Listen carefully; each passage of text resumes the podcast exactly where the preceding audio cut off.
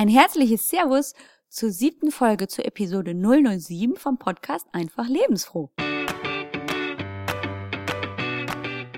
Hallo und herzlich willkommen bei Einfach Lebensfroh, deinem Ratgeber-Podcast, um fit, gesund und glücklich deinen Alltag zu meistern.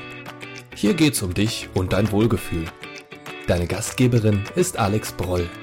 Sie weiß, wovon sie spricht Alex sucht für dich immer nach den besten Tipps und Ideen, damit du dich auch ohne Radikalkuren und Extremtraining fit, gesund und glücklich fühlst. Ein herzliches Hallo zurück zur siebten Folge schon vom Podcast Einfach Lebensfroh. Ich freue mich, dass du heute wieder dabei bist. Vielleicht hört es sich für dich heute ein bisschen anders an als bisher, denn heute probiere ich mal was anderes aus. Und zwar die alternative Möglichkeit, Podcasts aufzunehmen mit minimalen Mitteln. Ich probiere das heute mal mit so einem Ansteckmikrofon, hier so an Hemd und Bluse, wobei ich halt gerade so ein bisschen weg von meinem Mund, um eine optimale Qualität für dich zu produzieren und meinem iPhone. Und sonst hatte ich immer mein dickes Mikrofon vor dem Mund und einen großen Mikro und einen großen Computer vor mir. Aber heute bin ich im Urlaub und konnte natürlich das Mikrofon und den großen Computer nicht mitnehmen. Und dann probieren wir das heute einfach mal so. Ich sitze also hier ganz bequem auf dem Sofa hier in München und lausche nicht nur der Sonne, der kann man ja nicht lauschen, die kann man nur genießen, die warme Strahlen, sondern auch dem fröhlichen Kindergeschrei der Grundschule nebenan. Denn heute beginnen die Ferien, also Zeugnistag. Und gerade die Grundschüler, die sind ja noch sehr motiviert und freuen sich also auf die Zeugnisse. Vielleicht ist es ja sogar das erste. Und ich stelle mir das so vor, wie bei uns eben auch zu Hause. Da war vor zwei Wochen Zeugnistag, dass also diese Kinder völlig ausgelassen und hüpfend und springend ihren Eltern entgegenkommen, um stolz ihre Zeugnisse zu präsentieren. Und es war bei uns genauso. Und dieses Schwingen und Hüpfen und sich freuen, das ist doch toll zu sehen und auch eine perfekte Überleitung zum heutigen Thema, nämlich dem Thema Beweglichkeit. Kinder sind ja, wenn wir sie uns angucken, deutlich beweglicher als wir, wir Erwachsenen. Und die Beweglichkeit ist, wenn ich das so feststelle, wenn ich mit Teilnehmern oder mit Kunden oder mit Patienten spreche, so das ungeliebteste Trainingsthema. Jetzt gehört das Thema Beweglichkeit ja zu dieser Miniserie Bewegung und schließt an an die Themen, die wir in den letzten zwei Folgen besprochen haben, nämlich das Ausdauertraining und das Krafttraining. Und jetzt keine Panik, schon mal im Vorneweg. Solltest du noch keine Gelegenheit gehabt haben, die zwei Folgen zu hören, brauchst du nicht jetzt sofort ausschalten und zurück wählen auf Folge 5 und 6, sondern bleib ganz ruhig. Das baut nicht aufeinander auf, diese Folgen, sondern die gehören nur zum großen Thema Bewegung. Natürlich empfehle ich dir, mal reinzuhören, in das Thema Ausdauertraining, das war Folge 5, und in das Thema Krafttraining, das war Folge 6. Denn vielleicht bekommst du ja noch das ein oder andere Wissen mit, warum Ausdauertraining für dich was ist oder warum gerade auch Krafttraining für dich eine Möglichkeit sein kann. Aber heute geht es einfach nur um das Thema Beweglichkeit.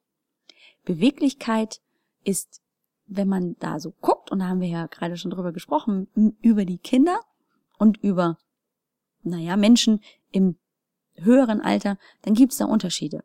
Und so die bekannte Annahme von jedem oder von fast jedem Physiotherapeuten, Arzt, Heilpraktiker oder von uns selber auch ist, dass mit zunehmendem Alter unsere Beweglichkeit abnimmt. Vor allem, wenn wir so gucken und uns wahrnehmen in der Wirbelsäule und in Gelenken wie zum Beispiel Schulter und Hüfte. Was heißt denn jetzt Beweglichkeit überhaupt? Beweglichkeit hat ja viele Begriffe und viele Namen. Wenn ich von Flexibilität spreche, ist das genauso Beweglichkeit, wie wenn ich von Gelenkigkeit spreche oder von Dehnfähigkeit oder wenn ich von Stretching spreche und Mobilisieren, dann sind es auch Möglichkeiten, Beweglichkeit auszudrücken. Teilnehmer bei mir im Kurs und auch, auch Patienten. Und wenn man so in die weite Welt guckt, dann ist Beweglichkeit so das schlimmste Thema gefühlt überhaupt, denn die haben, diese Menschen haben oft Schwierigkeiten, sich diesem Thema zu nähern. Meistens fehlt die Zeit, denn wenn ich jemanden habe, der schon Sport treibt, der also regelmäßig Ausdauertraining betreibt, der vielleicht sogar Krafttraining betreibt, dann sagt er, ja, und jetzt soll ich auch noch Beweglichkeitstraining machen. Also sag mal, meine Woche hat auch nur irgendwie sieben Tage und wie soll ich denn das alles noch unterkriegen? Also der Zeitfaktor spielt hier häufig eine Rolle. Manchmal spielt auch das mangelnde Interesse eine Rolle, denn wenn ich mich dafür einfach nicht interessiere, dann kann ich mich dafür natürlich auch nicht motivieren. Und die abnehmende Beweglichkeit im Alter spielt natürlich auch eine Rolle. Denn wenn ich feststelle, etwas, das ich vor fünf Jahren noch locker hingebekommen habe, schaffe ich heute nicht mehr, das demotiviert natürlich, anstatt dass es mich motiviert. Oder ich sehe daraus dann einfach auch keinen Nutzen. Also wenn ich feststelle, naja, vor fünf Jahren war ich beweglicher als jetzt, dann äh, kann es ja eigentlich, kann mir das ja auch gar nichts bringen.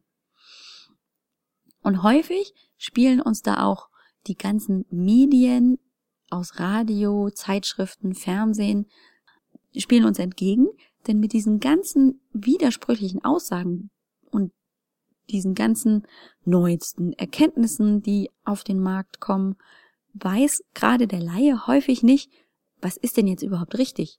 Soll ich jetzt mich mehr dehnen oder nicht? Ist das denn für meine Gesundheit gut? Oder was sollte ich denn jetzt weglassen? Und ja, und bevor ich ja sowas falsch mache, lasse ich es lieber gleich ganz sein.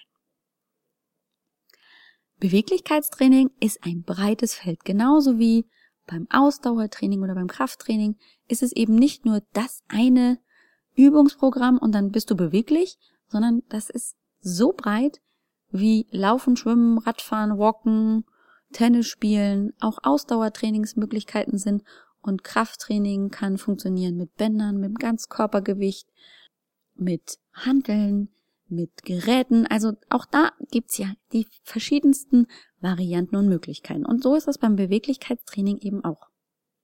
So klassisch stehenden, wie wir das vielleicht kennen und vielleicht du, liebe Zuhörerin, auch, so nach dem Training, nach dem Ausdauertraining, dass man so die Oberschenkelmuskulatur, die Schultermuskulatur mit verschiedenen Halteübungen versucht zu dehnen, ist eine Möglichkeit. Das dynamische Dehnen, das wir vielleicht kennen von Jane Fonda aus den 80ern, so dieses Mitwippen und hin und her bewegen, ist auch eine Art des Dehnens. Und dann gehen wir mal weiter und gucken ins Pilates und ins Yoga. Das hat ja hm, grundsätzlich erstmal, ist das Bindegewebe also ganz deutlich ist viele Übungen, die wir uns angucken, haben diesen, diesen Dehnfaktor mit dabei. Auch Tai Chi und Qigong, diese ganz alten chinesischen Entspannungs- und Bewegungsformen, da gehört Beweglichkeit auch immer mit dazu. Und neuere Formen, wie zum Beispiel das Pio, das ich unterrichte, oder das Faszientraining von der, zum Beispiel von der Gunda Slomka, da werde ich noch nachher ein bisschen was erzählen, gehören auch zum Beweglichkeitstraining dazu. Wie ist denn das mit, mit denen? Muss ich das überhaupt machen? Und was ist denn sinnvoll? Und ist es tatsächlich so, dass zum Beispiel das Dehnen nach dem Training Muskelkater verhindert? Und diese Frage und all diese Fragen werden natürlich auch in Fachkreisen heiß diskutiert und im Moment kann man tatsächlich sagen, gibt es noch keine wissenschaftlich konkret bewiesene Theorie, dass zum Beispiel das Dehnen nach dem Training richtig oder falsch ist. Man konnte es noch nicht konkret beweisen, aber man konnte es auch nicht entkräften. Der Fakt, den man feststellen konnte, ist, dass ein Untrainierter vermutlich mehr Muskelkater spüren wird als jemand, der die gleiche Übung schon über einen längeren Zeitraum ausübt. Das liegt daran, dass er natürlich mit der Ausübung einer neuen Übung, eines neuen Bewegungsablaufs, neue Muskelgruppen und neue Muskelfasern rekrutiert und diese dann vielleicht nicht ganz so reagieren können, so schnell wie sie es sollten. Und dadurch entstehen kleine Muskelrisse. Denn im Gegensatz zu früher ist es tatsächlich so, das konnte man wissenschaftlich beweisen, dass der Muskelkater nicht durch ein zu viel an Milchsäure entsteht, so wie man das lange einfach angenommen hat, sondern es sind tatsächlich kleine Mikrorisse in den Muskelfasern, die zu diesem Muskelkater führen. So. Und im Reparations in der Reparationsphase wird der Muskel dann so repariert, dass er den neuen Anforderungen besser entgegenwirken kann und deswegen entsteht immer weniger Muskelkater im Verlaufe meines Trainingsprogramms. Aber ändert zum Beispiel der schon Geübte sein Trainingsprogramm oder nimmt neue Übungen hinzu, wird auch dieser wieder Muskelkater erleben können. Je nachdem, welche Muskelfasern dann aktiviert werden. Die Frage nach dem Dehnen nach dem Training, um Muskelkater zu vermeiden, ist also eine große. Und wie gesagt, es gibt dazu keine eindeutige Aussage, ob ja oder nein. Ich persönlich konnte feststellen, dass es mir und auch meinen Teilnehmerinnen beim Kurs gut tut, nach dem Training, nach dem intensiven Training zu dehnen. Nicht so sehr, weil ich deswegen meine Muskulatur verlängere, sondern weil ich dadurch, wenn ich in dieses dynamisch statische Dehnen gehe, also so ein bisschen halten und so ein ganz leicht mitwippen, ohne viel Kraft, einfach nur locker sich bewegen hin und her, dass ich damit tatsächlich auch immer ja ein wenig in Bewegung bleibe und dadurch langsam meine Herzfrequenz reduzieren kann. Wenn ich also intensiv trainiert habe, habe ich eine sehr hohe Herzfrequenz und eine sehr schnelle Atemfrequenz und durch diese leichten dynamischen Bewegungen kann ich auch langsam und locker diese Herzfrequenz reduzieren und komme auch langsam wieder normal zu Atem und bleib nicht still, stopp stehen und neige dann dazu, dass ich wieder gegebenenfalls, dass mir leicht schwindig wird, weil mein ganzes Blut in den großen Muskelgruppen der Beine versackt, die ja jetzt noch gut aktiviert sind. Beim statischen Stretchen vor der eigentlichen Trainingseinheit konnte man aber tatsächlich feststellen, dass das der Leistungsfähigkeit nicht förderlich ist. Das hat jetzt für uns allgemein und, und Normalsportler vielleicht nicht so viel Aussagekraft, denn wir müssen vielleicht unser letztes bisschen Leistungsfähigkeit nicht aus uns herauskitzeln, aber der Profi und der Leistungssportler, der möchte natürlich schon seine Leistungsfähigkeit behalten und man konnte tatsächlich feststellen, dass durch das statische Stretchen Muskelkraft, Schnelligkeit und Explosivkraft reduziert wurden. Also ist dies ein Grund, warum man vor dem eigentlichen Training nicht dehnen sollte. Über das dynamische Stretchen habe ich schon ein bisschen gesprochen, nämlich so das Schwingen und Federn, das schon Jane Fonda gemacht hat in den 80ern, in ihrem coolen Leotard und diesem, diesem Stirnband und diesen langen Beinen und Stulpen. Ich habe die nur so ein bisschen im Kopf, aber ich könnte mir schon gut vorstellen, das hat schon gerockt. Und das ging dann also jahrelang hin und her, kann ich mich erinnern, in der Presse ja, dieses dynamische Stretchen ist also ganz schlecht und sollte man möglichst lassen, weil da sind Verletzungen vorprogrammiert. Also nur noch statisch stehen, also nur noch halten, nicht mitfedern. Und es ging hin und her. Und als ich damals angefangen habe, mich mit Sport zu beschäftigen, war das auch noch ganz großes Thema. Also dynamisch geht gar nicht. Und deswegen nur statisch. Und das ist in der Presse immer, wird das heiß diskutiert und ist auch immer Thema in der Forschung. Und tatsächlich konnte man nun frühere Aussagen wieder entkräften und die Faszienforschung kam hinzu. Man hat sich also mit der Faszien, mit dem Bindegewebe des Körpers auseinandergesetzt und konnte viele frühere negativen Aussagen über dieses dynamische Dehnen wieder entkräften. Was die Faszienforschung wirklich bedeutet, warum Faszien wichtig sind, darauf werde ich auf jeden Fall noch heute in diesem Podcast eingehen, weil das ist super spannend, dieses Thema. Und wir sollten das auf keinen Fall uns entgehen lassen. Die Quintessenz des Ganzen, ob jetzt statisch oder dynamisch war, es sollte auf jeden Fall, und das galt genauso früher wie heute auch, sollten keine ruckartigen Bewegungen ausgeführt werden und man sollte auf jeden Fall vermeiden, irgendwelche Schmerzen dadurch zu verursachen. Das sollte natürlich jedem klar sein, aber häufig sind Menschen auch so in der Bewegung drin, dass sie diese Hinweise auch beachten sollten. Also nicht ruckartig und auch nur bis in den angenehmen Dehnbereich hinein und nicht in die Schmerz, in die Schmerzen hinein. Das Ziel sollte auf jeden Fall immer sein, einfach einen langsam größer werdenden Bewegungsradius zu erreichen. Und je nachdem, wie beweglich ich gerade im Moment bin, habe ich eben einen mehr oder weniger größeren Bewegungsradius und kann den im Verlaufe des Trainings einfach vergrößern, ohne dass ich mich dabei aber verletze. Beim dynamischen Dehnen muss man tatsächlich aber auch dazu sagen, dass häufig Übungen koordinativ anspruchsvoller sind als statische Bewegungen Und damit ist es einfach auch ein langsames sich herantasten. Grundsätzlich kann man aber sagen, dass Beweglichkeit von verschiedenen Faktoren beeinflusst wird. Eben von meinem Trainingszustand. Wenn ich fünf Jahre meine Beweglichkeit nicht trainiert habe oder wenn ich dabei nichts getan habe, bin ich natürlich unbeweglicher als jemand, der regelmäßig zum Beispiel Yoga betreibt. Aber auch sowas wie die Gelenkstruktur oder deine Gelenkigkeit können Aussage darüber, darüber treffen, wie beweglich du von Haus aus bist und wie beweglich du sein wirst. Das hat auch was mit deiner genetischen Voraussetzung zu tun. Die Dehnfähigkeit oder der Muskeltonus der einzelnen Muskeln und die Elastizität dieser Muskeln spielt auch eine Rolle.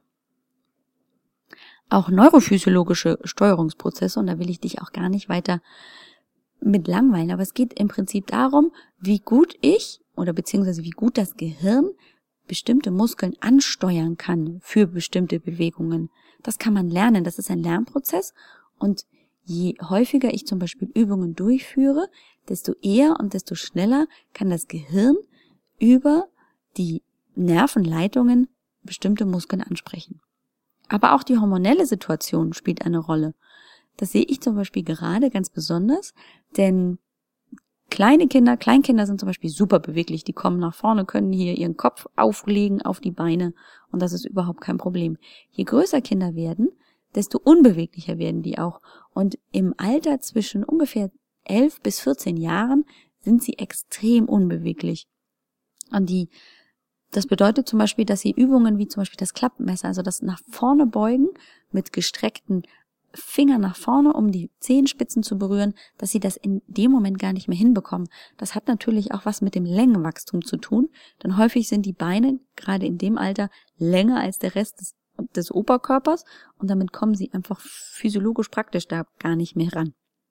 Und je weiter sie dann im Alter voranschreiten, desto beweglicher werden sie dann wieder, denn dann passt sich Oberkörper an Beinlänge wieder an. Grundsätzlich also auch das Alter spielt eine Rolle und die hormonelle Situation, in dem Fall, wenn wir nochmal auf das Teenageralter zurückgehen, spielt natürlich auch eine Rolle, wenn dann also die Hormonproduktion bei den jungen Mädchen anfängt und bei den jungen Männern, bei den Jungs, dann ist das natürlich auch wichtig. Genauso dann im, im Bereich der Wechseljahre spielt bei uns Frauen auch die Beweglichkeit wieder eine Rolle und das Geschlecht. Also es ist tatsächlich einfach so, dass Männer weniger beweglich sind als Frauen. So.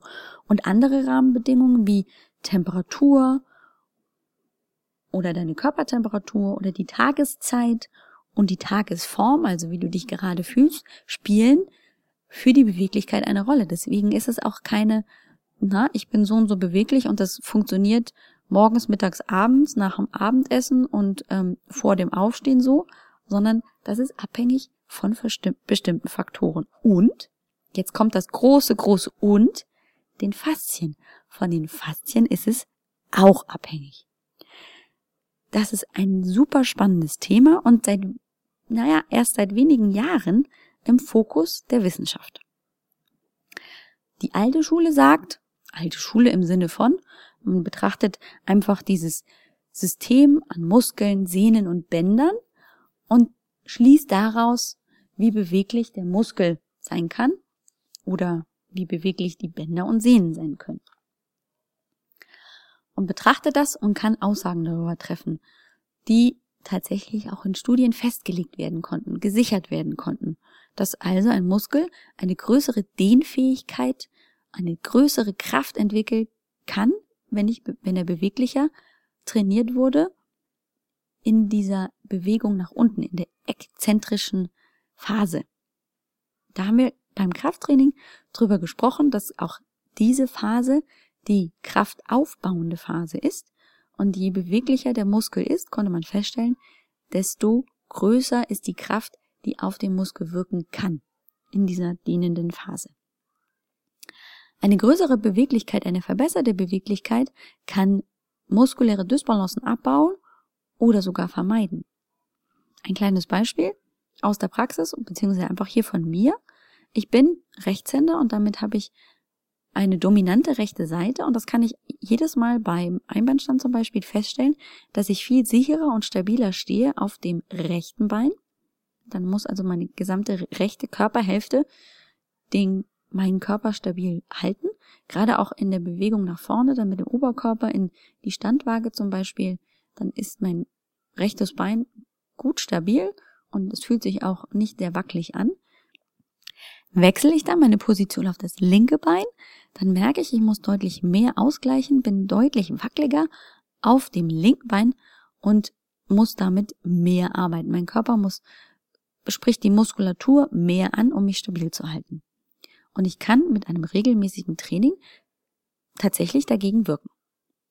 Man hat auch feststellen können, dass bei Verletzungen bestimmte Rehabilitationsmaßnahmen, die sich auf Beweglichkeit konzentrieren, eine Beschleunigung der Regenerationsmaßnahmen deutlich bringt.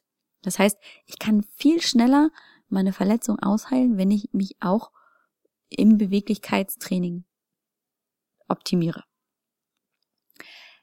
Bestimmte Vorteile des Beweglichkeitstraining, die man noch nicht einfach sichern konnte, aber die zum Beispiel Physiotherapeuten, Trainer und Ärzte auch feststellen konnten, waren zum Beispiel die Vorbeugung von Verletzungen.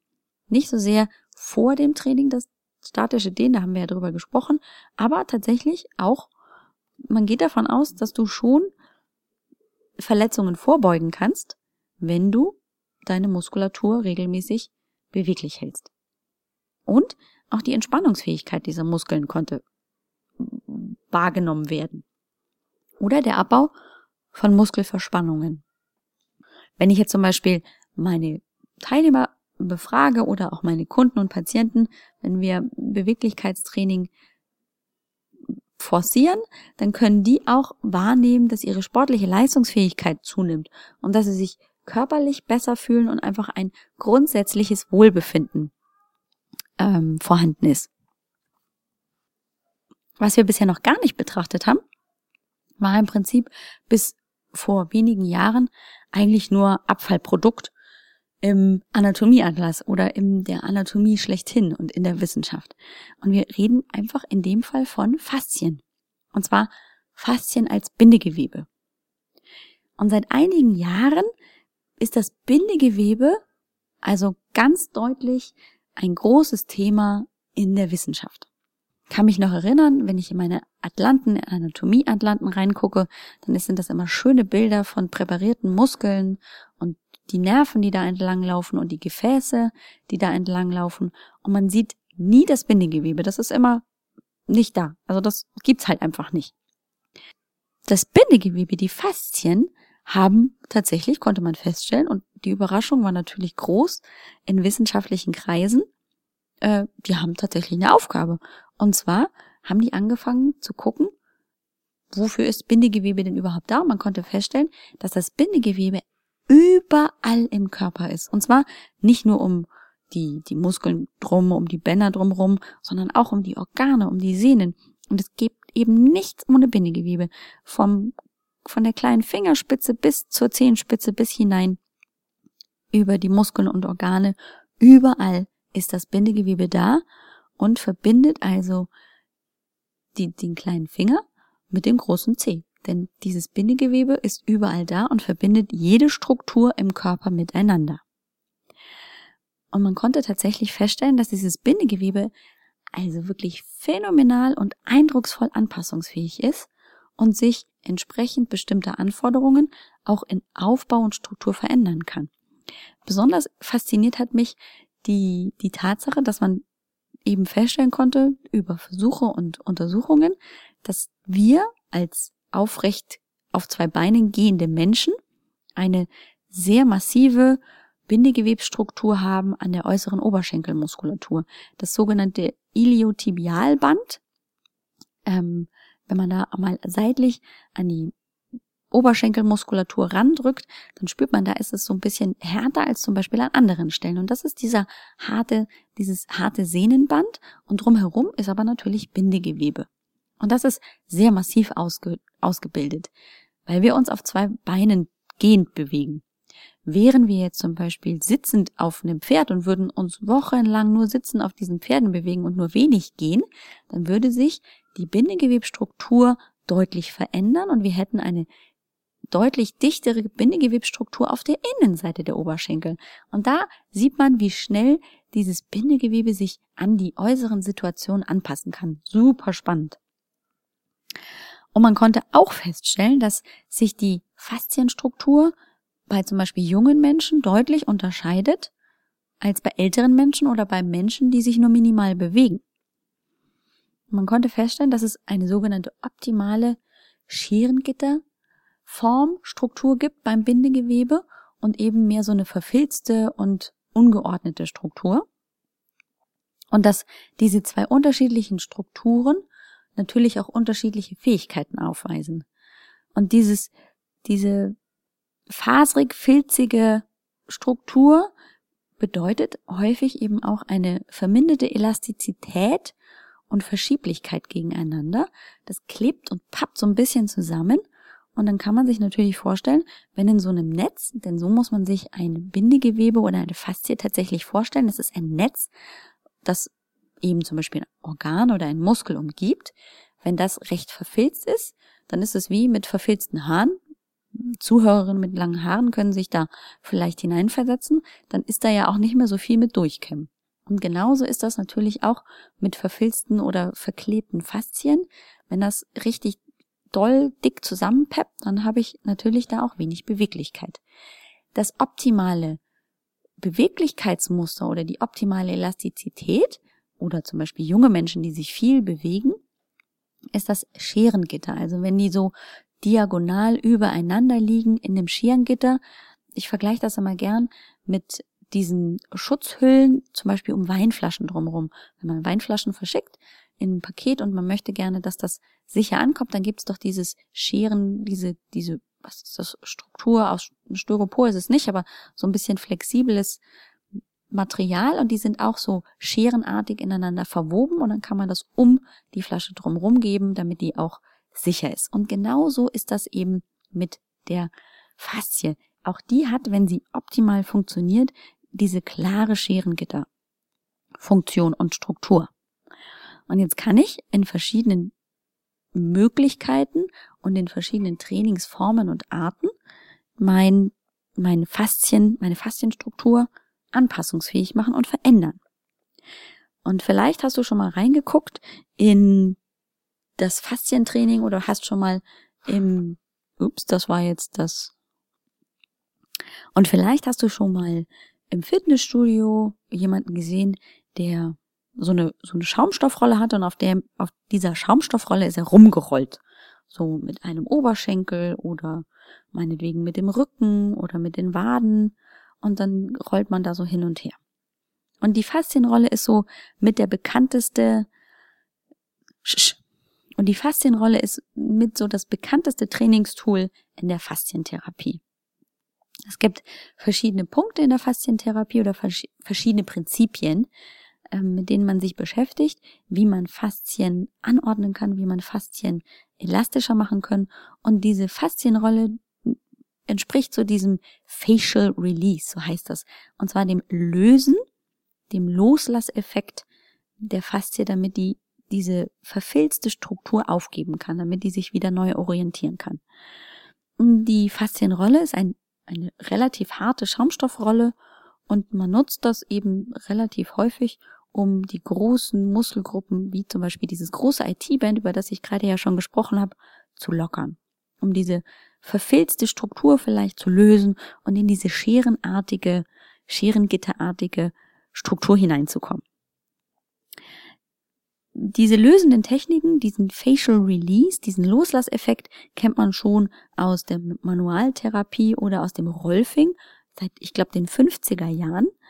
Und man übergibt praktisch dem eigenen Selbst, sich selber, mit der Schaumstoffrolle die Aufgabe des Behandlers. Also es wird im Prinzip eine Selbstmassage, die ich früher eben nur mit einem Behandler bekommen habe, der dann nach ähm, mit mit den Händen in bestimmten rollartigen Bewegungen nach Verklebungen, Verdickungen gesucht hat und dann versucht hat, diese zu lösen und durch das re regelmäßige und langsame Rüberrollen über bestimmte Muskelgruppen und über bestimmte Stellen, die dann einfach auch schmerzhafter sind als andere, versucht man, das Gewebe und diese, diese Faszien wieder geschmeidiger und durchlässiger zu machen und diese Adhäsion, diese Verklebungen zu, zu minimieren. Das Gewebe wird dadurch eben auch mehr durchblutet und es wird lockerer, es löst sich also so ein bisschen wie beim, beim Cam, wenn ich also so einen ganz dicken Filz irgendwo im Haar habe, versuche ich das ja auch vorsichtig zu lösen, indem ich da immer mal wieder drüber gehe mit dem Kamm. Und im Prinzip mache ich da das Gleiche mit der Faszienrolle, dass ich immer wieder über diese Stelle gehe und so die Verdickungen löse, den Schmerz langsam reduziere, den Stoffwechsel anrege und die Durchblutung verbessere und damit einfach alles wieder in Gang kommt. Die Rollen gibt's in den unterschiedlichsten Ausführungen, kurz, lang, dick, dünn und man kann das echt überall machen, zu Hause oder eben auch im Fitnessstudio und sind eine ganz, ganz tolle Ergänzung zum Ausdauer- und Krafttraining und brauchen eben auch nicht viel. Da gibt's ganz viele tolle Videos auf YouTube oder man kann sich auch mal im Netz ein bisschen schlau machen. Und man kann aber auch nicht besonders viel verkehrt machen, außer dass man vielleicht nicht direkt über die Wirbelsäule rollen sollte, aber so ein langsames Hin- und Herrollen der verschiedenen Muskelbereiche, zum Beispiel nur Oberschenkel oder nur seitlicher Oberschenkel oder nur Po oder hinterer Oberschenkel oder Wade oder ein bisschen die Oberarme, sorgen dafür, dass ich meine Faszienstruktur deutlich verändere und damit natürlich auch mehr Beweglichkeit bekomme. Tatsächlich ist es auch so, dass inzwischen in einigen Trainingseinheiten das normale Warm-up nicht mehr so durchgeführt wird, sondern dass man vor dem Training praktisch auf die Rolle geht, seine Muskelgruppen rollt und dadurch eben eine vermehrte Durchblutung erreicht und damit das klassische Aufwärmen ersetzt wird.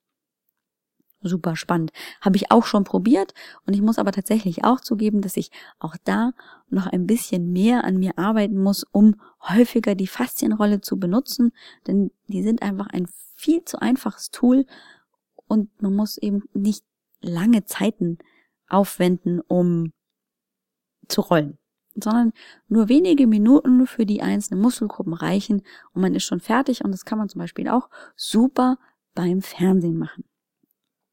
Das zweite Prinzip in dieser Faszientheorie, in der Faszientherapie, ist das sogenannte Rebound Elasticity Prinzip. Schwieriges Wort, kommt aus dem Englischen und ist das sogenannte Katapultprinzip oder der Katapultmechanismus. Der hat jetzt weniger was damit zu tun, dass wir in irgendwelchen auf uns, uns auf Katapulte stellen müssen, um, um unsere Faszien zu entspannen und beweglicher zu werden, sondern das hat was mit dem Känguru zu tun. Also wollen wir mal auf die südliche Erdhalbkugel in das wunderschöne Australien gucken. Dort gibt's im Busch tatsächlich Kängurus, die können bis zu 13 Meter weit springen. Und das ist eine außerordentliche Sprungleistung. Und man konnte sich tatsächlich nicht erklären, woher diese Kraft kommt, denn die Muskeln an sich können diese Leistung nicht bringen. Da war man sich relativ schnell drüber klar. Und dann fing man an, eben diese Sprungbewegung zu analysieren und konnte feststellen, dass die Sehnen und Faszien am Bein des Kängurus im Prinzip vor dem Sprung wie elastische Gummibänder vorgespannt werden. Wie beim Bogen, den ich da so einen Pfeil einlege, spanne ich das also vor und beim Loslassen wird die darin gespeicherte Energie freigesetzt und das ermöglicht diesen, diesen Sprung, diesen weiten. Und man konnte tatsächlich auch feststellen, dann hat man also weitergeguckt, wie ist denn das eigentlich beim Menschen? Und dann konnte man also beim Gehen und Werfen zum Beispiel auch nicht nur beim Hüpfen und Springen oder beim Laufen auch diese, diesen Katapultmechanismus feststellen. Also, dass unsere Muskulatur beziehungsweise unsere Sehnen und Faszien so vorgedehnt werden, dass durch die frei werdende dann Energie auch die Kraft entsteht.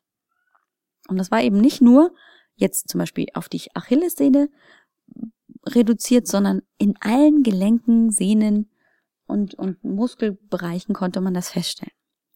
Und man, bei der Faszienfitness bedient man sich also genau dieses Effektes, nutzt die Vorspannung, die Vordehnung zum Beispiel gibt es eine Übung, da wird äh, durch das Strecken der Arme hinter den Kopf, so, also strecken die Arme in die Luft und dann nimmt man die Arme leicht zurück, überstreckt leicht den Rücken und dann macht man eine Gewichtsverlagerung nach vorne, löst die Spannung, bewegt also den Oberkörper nach unten mit den Armen und beim Aufrichten habe ich dann auch wieder die, Vor die Vordehnung, die Vorspannung in der Rückenmuskulatur und beim Aufrichten schwingt der Oberkörper dann zurück und nicht die ganze Kraft kommt auf Muskulatur.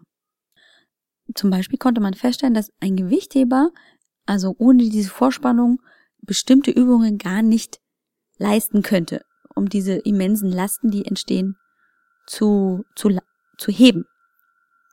Und deswegen ist es so wichtig, dass man sich auch dieser Mechanismen einfach klar wird und bestimmte Übungen ausführt, um das zu trainieren, um diese Vorspannung einfach noch effektiver nutzen zu können. Und dann gibt es noch Prinzip drei und vier, die kombiniere ich einfach zusammen, denn viele Übungen, gerade in der Faszienfitness, gehören zu diesen beiden Prinzipien. Und zwar ist das dritte Prinzip das Facial Stretch, also das Dehnen langer Muskelketten. Und es ist eben nicht genau das klassische Dehnen, das wir kennen, von einer Muskelgruppe zur Zeit und das andere und gehört gleichzeitig zum Facial Stretch, zum Dehnen eben auch dazu, ist das propriozeptive Refinement, also die sinnliche Bewegung und Wahrnehmung der Bewegungen. Und in der Faszienfitness bedient man sich eben bestimmter Übungen, die nicht nur klassisch eine Muskelgruppe ansprechen, sondern in der in dreidimensionalen und wippenden Bewegungen oft lange Muskelketten von der kleinen Zehe bis rauf zum, zum Ohrläppchen, diese myofaszialen Ketten gedehnt und angesprochen werden. In langsamen Bewegungen in unterschiedlichen Richtungen und Winkeln wird das Fasziennetzwerk damit eben angesprochen und aktiviert und gleichzeitig durch diese verschiedenen Bewegungen in unterschiedliche Richtungen und Winkeln wird eben die Faszie angesprochen und auch die Körperwahrnehmung gesteigert, denn wir haben in den Faszien ganz viele kleine Sensoren, die Bewegung wahrnimmt und damit dann den, den Körperstatus festlegen und feststellen kann. Das Thema Faszien und die Möglichkeiten, Bewegung einfach aktiv zu verbessern, ohne dabei Stunden an Zeit zu verbringen, ist faszinierend.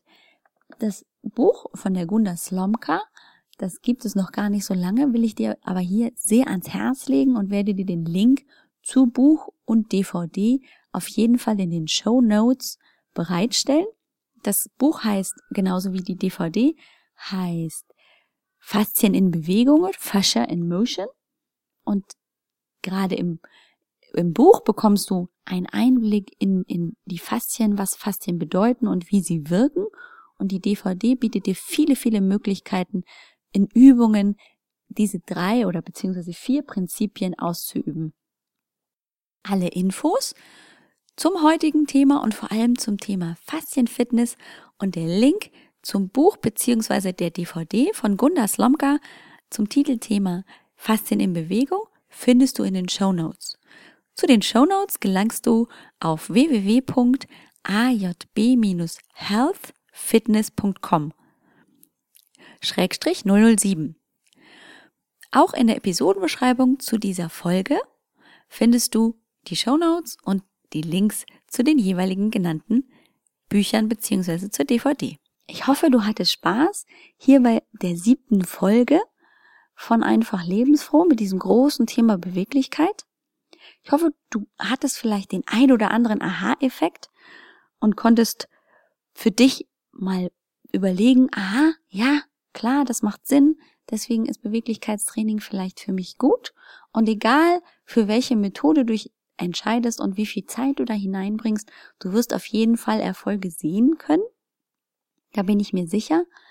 Gerade diese Faszientherapie, das Faszien-Fitness-Thema ist eben ganz, ganz groß und mit Sicherheit noch, wird das noch lange Thema in der Forschung sein und bietet viele, viele Möglichkeiten, um da weiter sich zu entwickeln. Und egal, ob du jetzt eben klassisch nach dem Training dehnst, statisch oder dynamisch, ob du mal einen Yogakurs oder einen Pilateskurs besuchst oder tatsächlich mal Faszienfitness ausprobierst, egal was, du wirst auf jeden Fall nie etwas verkehrt machen und immer noch eine zusätzliche Komponente hineinbringen in dein Wohlgefühl. Na, wir sind uns ja mit Sicherheit einig, dass du mit Bewegung in aller Art und aller Form auf jeden Fall dein Wohlgefühl verbessern kannst. Und ich kann nur aus eigener Erfahrung sprechen. Dieses Beweglichkeitsthema ist bei mir ganz am Anfang der Sport, des Sportthemas immer hinten runtergefallen und hatte auch kein so großes Interesse daran, das zu verbessern. Ich war einfach auch unbeweglich, habe das festgestellt und hatte auch gar keine Lust, denn es war einfach auch unangenehm und gerade so im Vergleich zu vielen anderen war ich so viel mehr unbeweglich, dass ich auch viele Übungen gar nicht so ausführen konnte. Und mit dem Üben habe ich festgestellt, boah, da geht echt immer mehr. Ich brauche einfach nur ein bisschen Geduld, wie in allem, in jedem Trainingsbereich. Und bin heute natürlich nicht ganz so beweglich, wie ich es gerne wäre, aber deutlich beweglicher als früher und kann auch viele, viele Übungen viel besser, viel kontrollierter und sicherer durchführen als früher. Das war wieder ein ganz breites und informatives Thema, glaube ich. Und deswegen sind wir natürlich heute auch mal wieder deutlich über die 30 Minuten Marke drüber gerutscht. In dieser Miniserie solltest du aber möglichst viel Informationen hineingepackt bekommen, um einfach mal hineinschnuppern zu können in diese Themen und für dich das Richtige rauszusuchen. In den nächsten Folgen bleiben wir aber ungefähr bei der 30-Minuten-Marke und ich freue mich ganz besonders, nächste Woche ein Interview mit dir zu teilen, das ich führen durfte mit der Michaela Steidel. Die ist mir bekannt, weil sie mir geholfen hat, meine Webseite umzubauen. Und im Gespräch hatte sie mal erzählt, dass sie also einen ganz schweren Unfall hatte. Da hatte sie sich ähm, im, im, in der Wirbelsäule zwei Wirbel gebrochen und aber auch das, den Fuß und zwar ganz massiv, so dass sie also da einfach auch ganz lange ausgefallen ist und sie trotzdem, und das fand ich so motivierend und so beeindruckend, erzählt er, da hat sie sich nicht unterkriegen lassen und ist wieder eingestiegen in Physiotherapie, in Bewegung und macht heute also regelmäßig Krafttraining und geht auch wieder laufen.